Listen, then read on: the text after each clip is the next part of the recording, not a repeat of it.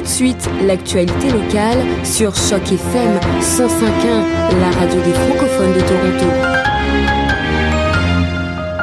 Dans l'actualité locale, on va parler de ce premier jour de campagne. Et oui, Toronto et ses environs, surtout la grande région métropolitaine et sa banlieue, seront les endroits clés à surveiller au cours des prochaines semaines puisque le nombre de circonscriptions y est donc très élevé. La campagne s'annonce difficile. Le premier thème du jour, c'est la santé. C'est un enjeu très important. Les conservateurs et les néo-démocrates ont par exemple, tous deux critiquaient les libéraux pour les longues listes d'attente dans les résidences pour personnes âgées, comme celle que Kathleen Wine a visitée dans l'est de Toronto, alors qu'apparemment il y aurait plus de 32 000 personnes qui attendent une place dans un centre de soins de longue durée. Les conservateurs sont tout aussi mauvais que les libéraux. Voilà ce qu'a dit le nouveau parti euh, démocrate. Les libéraux répliquent qu'ils ont l'intention d'investir en santé et non de faire des compressions ils accusent pour leur part la candidate conservatrice de Kanata Carlton, Mary Lee Fulton,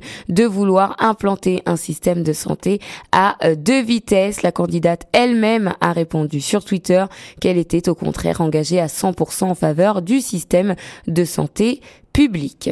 C'est le début de la saison des grands travaux à Toronto. Plus de 200 projets prévus pour la saison euh, de 2018, dont une soixantaine de grandes envergures. Les travaux incluent le remplacement euh, de conduites d'eau centenaires ainsi que la réfection de ponts et chaussées. La fermeture de l'intersection des rues Parliament et Gérard Est lance le début donc de la saison de construction à Toronto. La commission de transport et remplacera les rails de tramway. La ville profitera de l'occasion pour reconstruire ce carrefour au complet. Les travaux seront effectués 24 heures sur 24, 7 jours sur 7 par semaine du 14 mai au 4 juin. Une campagne de sociofinancement contre l'anglicisation euh, des écoles françaises. Un militant et ancien conseiller scolaire ontarien lance une campagne de ce type pour lutter contre ce qu'il décrit comme l'anglicisation des écoles françaises. Il s'appelle Basile Dorion et il accuse les conseils scolaires français du sud de l'Ontario d'accepter trop d'élèves anglophones il compare même leurs écoles à des programmes d'immersion.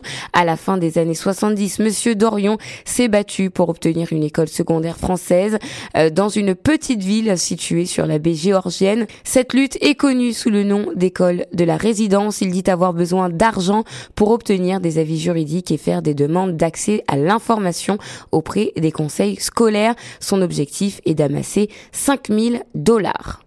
Canadian Tire achète les vêtements Haley Hansen pour près euh, de 1 milliard de dollars. Canadian Tire annonce une entente en vue d'acquérir Haley Hansen contrôlée par le régime de retraite des enseignantes et des enseignants de l'Ontario. La transaction est évaluée à 985 millions de dollars et Canadian Tire prend en charge une dette d'environ 50 millions de dollars.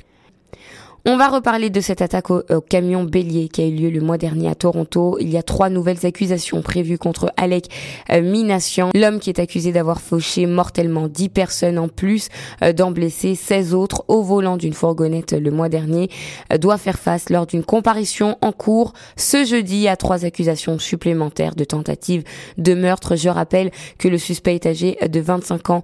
Il est accusé de 10 meurtres prémédités, 13 chefs d'accusation de tentative de meurtre pèse aussi contre lui. Ce nombre doit passer à 16 aujourd'hui. Ces nouvelles accusations sont liées à un nouveau bilan de blessés fait par la police, le compte étant passé de 13 à 16. L'accusé de Richmond Hill doit comparaître par vidéoconférence. Il sera présenté en cours par l'avocat euh, Boris Bitsiansky.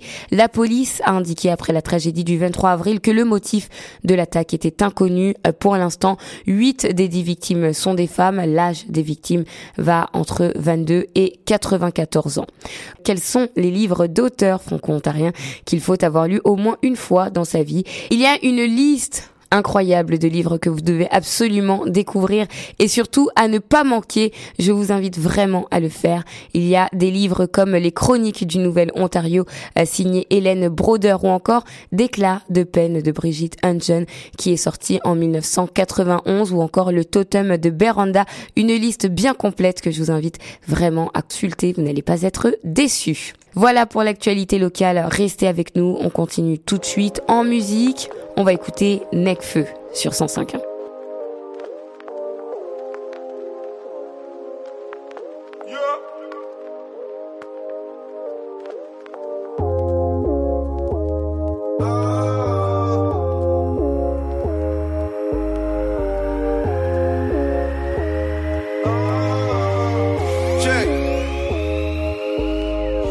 ai rien à foutre de ton avis. Je suis seul aux commandes, je représenterai toujours mes amis.